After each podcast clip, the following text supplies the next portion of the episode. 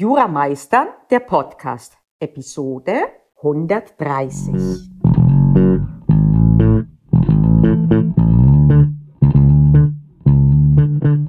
Ja, einen wunderschönen guten Tag, einen sonnigen guten Tag. Zumindest jetzt, wo ich aufzeichne. Wenn es nicht mehr sonnig ist, wenn du das hörst, dann schicke ich dir ein paar Sonnenstrahlen einfach so durch die Kopfhörer oder den Lautsprecher. Jo, letzte Woche habe ich über ein Postmortem gesprochen der Vorlesungszeit oder wenn du nicht mehr Vorlesungen hörst, deiner letzten Etappe bei der Examensvorbereitung. Diese Episode baut darauf auf, das heißt, wenn noch nicht geschehen, hört ihr vielleicht doch besser erst einmal die Episode von letzter Woche an. Wenn das aber schon passiert ist und wenn du schon die Übung gemacht hast mit diesem einen Wort, dann ist es Zeit, den nächsten Schritt zu machen. Und der nächste Schritt ist zu schauen, wie soll es denn weitergehen? Hast du irgendwas identifiziert, das tödlich war? Wie kannst du das heilen? Hast du blaue Flecken auch gesehen, die aber letztlich nicht so schlimm waren, dass du sie nur erkannt hast quasi? Dass, dein, dass deine Vorbereitung oder dein Lernen eben daran nicht gescheitert sind, deine Vorbereitungen genau nicht gescheitert sind, sondern einfach nur erschwert wurden.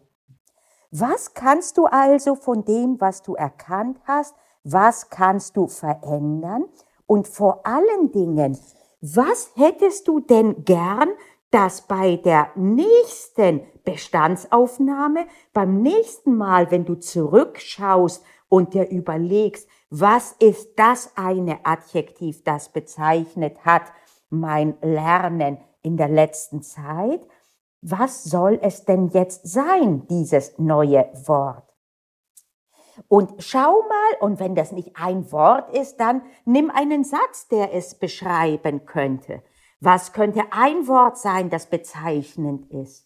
Wenn du davor, das kommt auch darauf an, wenn du davor zum Beispiel frustrierend oder zäh hattest, dann zäh im Sinne von zäh, also mit A Umlaut, Vielleicht dann halt zu schauen, dass es mehr Leichtigkeit, dass es leicht äh, einem vorkommt oder spielerisch oder investigativ, neugierig und Du merkst, es kommt nicht darauf an, was du konkret nimmst, in dem Sinne, dass es richtig oder falsch gibt, sondern es muss dich ansprechen und es muss dir etwas sagen im Hinblick auf die Vorbereitung.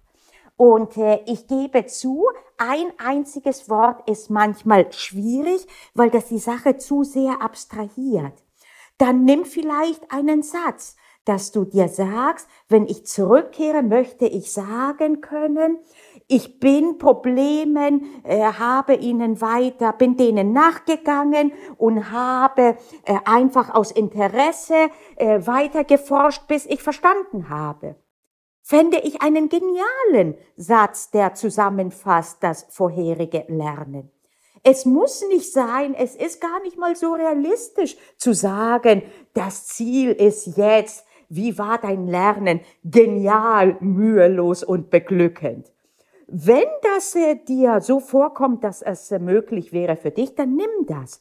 Aber bei den meisten wird das nicht der Fall sein. Und ein bisschen ist es auch insofern realitätsfremd, als Jura ja nie zu Ende ist. Ich bin sehr, sehr, sehr viele Jahre und Jahrzehnte im Geschäft und ich kann nicht sagen, dass ich alles weiß und das wird bei dir dann ziemlich sicherlich auch nicht anders sein. Jura ist unendlich. Warum? Weil die Kombinationen, was alles zusammengreifen kann im Mix and Match, was das Leben alles so bringen wird an Lebenssachverhalten, die es zu regeln gibt, die sind schier unendlich. Da gibt's so viele mögliche Varianten. Das heißt, dass die Perfektion im Sinne, dass etwas dann äh, nie äh, frustrierend ist und nie auch mal schwierig oder was auch immer. Das wird nicht eintreten. Wenn du den Anspruch hast, dann wirst du ziemlich oft frustriert sein. Aber eben, es kann durchaus ein sinnvolles Ziel sein, Schwierigkeiten, die man gesehen hat, Fehler, die man gemacht hat, zum Anlass zu nehmen, etwas zu wiederholen oder etwas nachzuschlagen in einem Kommentar oder mehr im Gesetz drin zu arbeiten. Jeder hat seine Schwachstellen woanders, die er oder sie identifiziert hat beim Postmortem. Und da ist es, je nachdem, was die waren, ist dann auch das nächste Ziel dann ein unterschiedliches, je nachdem. Und versuch jetzt nicht, dich äh, in dem Sinne zu übernehmen, dass du sagst, wie gesagt, ab jetzt wird alles anders und ich werde die perfekte Studierende. Abgesehen davon, was ist das denn? das ist nochmal in philosophischer Hinsicht wäre das auch interessant zu besprechen weil diejenigen, die am meisten lernen, insbesondere sollte es ein Lernen im Sinne von auswendig lernen sein, äh, das sind nicht die besten Juristinnen, weil die eben, wenn das so ist und darauf ausgelegt ist, dann unter Umständen nicht so gut umgehen können mit einer Ausgangslage, die sie eben nicht als solche gelernt haben. Deswegen, da es nicht die eine gute Methode gibt äh, und dass gerade diejenigen, die darauf erpicht sind zu verstehen, oft dann auch durchaus dann ähm, von außen betrachtet mal Zeit verlieren, indem sie an einem Punkt sehr lange nachdenken. Dadurch aber fördern sie ihr Verständnisse der juristischen Zusammenhänge. Diese Zeit, die kommt später nochmal rein. Ich will hier nur sagen, es verbieten sich schematische Vorgaben des Typs, ich werde ab jetzt acht Stunden arbeiten oder was auch immer.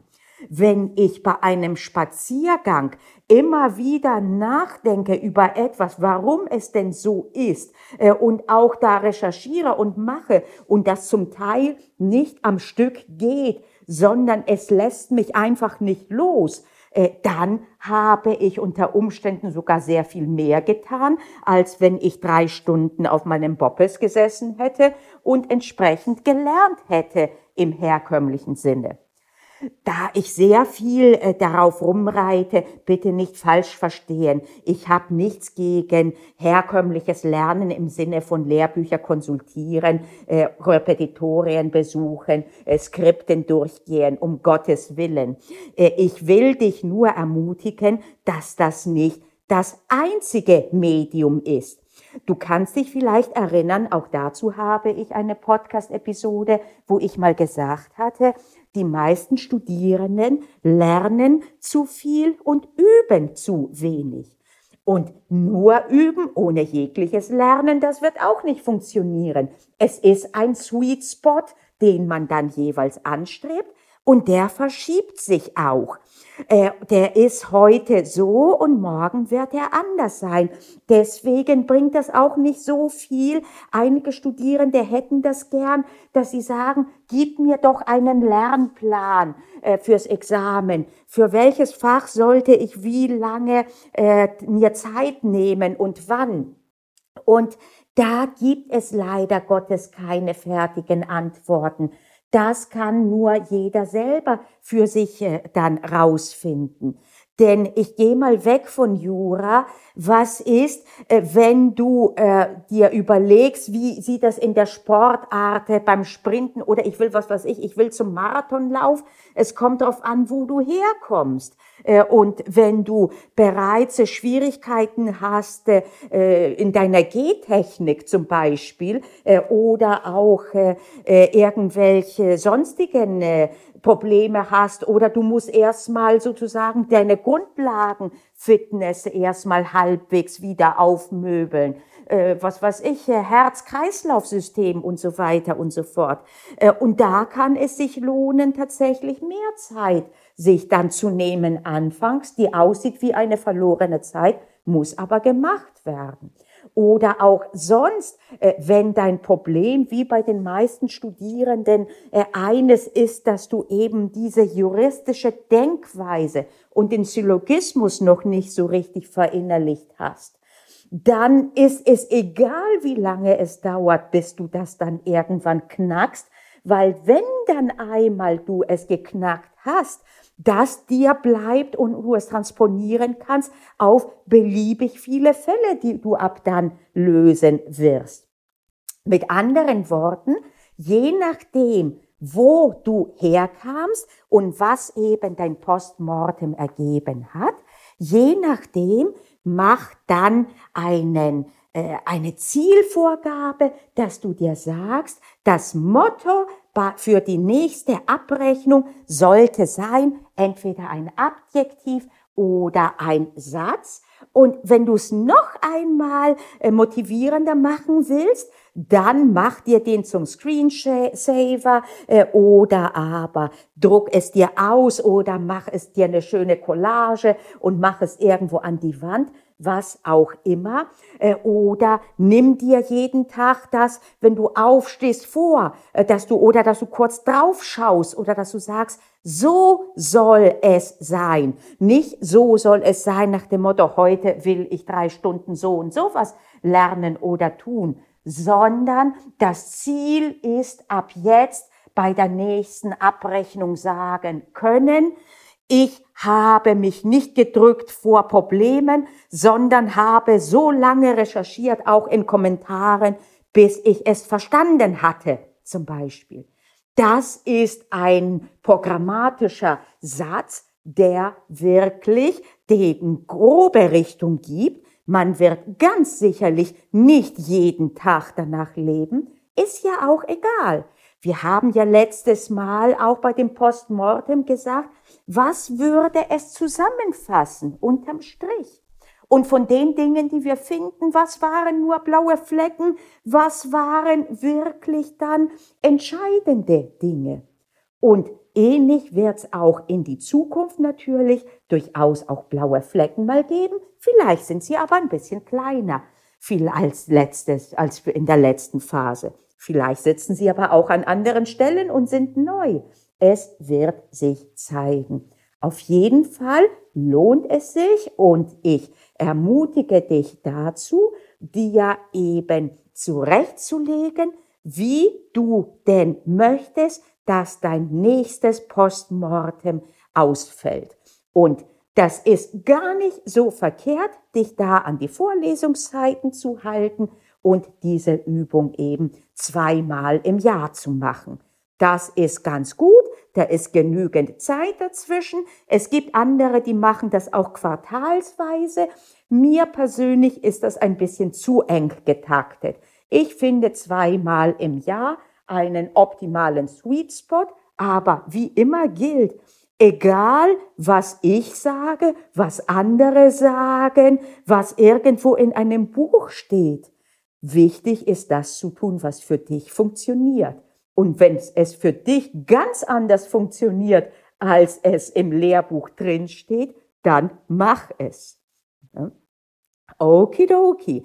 Also, in diesem Sinne, frohe Vorausschau und frohes Antizipieren, beziehungsweise nicht nur antizipieren, sondern auch äh, planen des nächsten Postmortems. Überleg dir, wie soll es ausfallen in einem Wort, wenn es dann ähm, sich anbietet oder aber in einem beschreibenden Satz. In diesem Sinne, bis nächste Woche. Ich bin Panayota Lakis von Jura Meister.